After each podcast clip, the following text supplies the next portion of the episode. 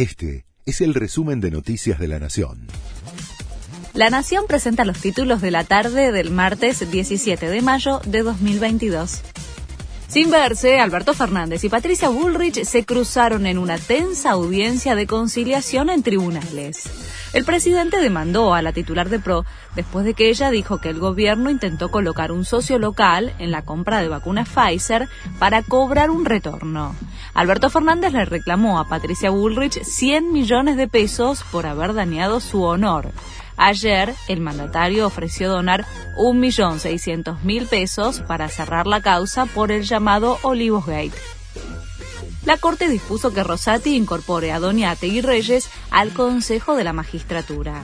El máximo tribunal sostuvo que los legisladores deben ser incorporados al organismo más allá de lo que se resuelva a futuro en las causas promovidas contra sus nombramientos. El juramento será el jueves y de esta manera quedará con 20 miembros rige un paro de colectivos en las provincias. Los trabajadores nucleados en la UTA realizan una medida de fuerza por 72 horas en el interior del país, hoy, el jueves y el viernes, en reclamo del mismo salario que perciben los choferes del AMBA. El paro no afecta a los servicios en la ciudad de Buenos Aires ni el conurbano. El ciclón extratropical ya golpeó la costa de Uruguay. El fenómeno, que tiene en alerta también a la costa argentina, hizo sentir sus efectos en Punta del Este, donde falleció una persona por la caída de un árbol. Pronostican que el peor momento será a la tarde.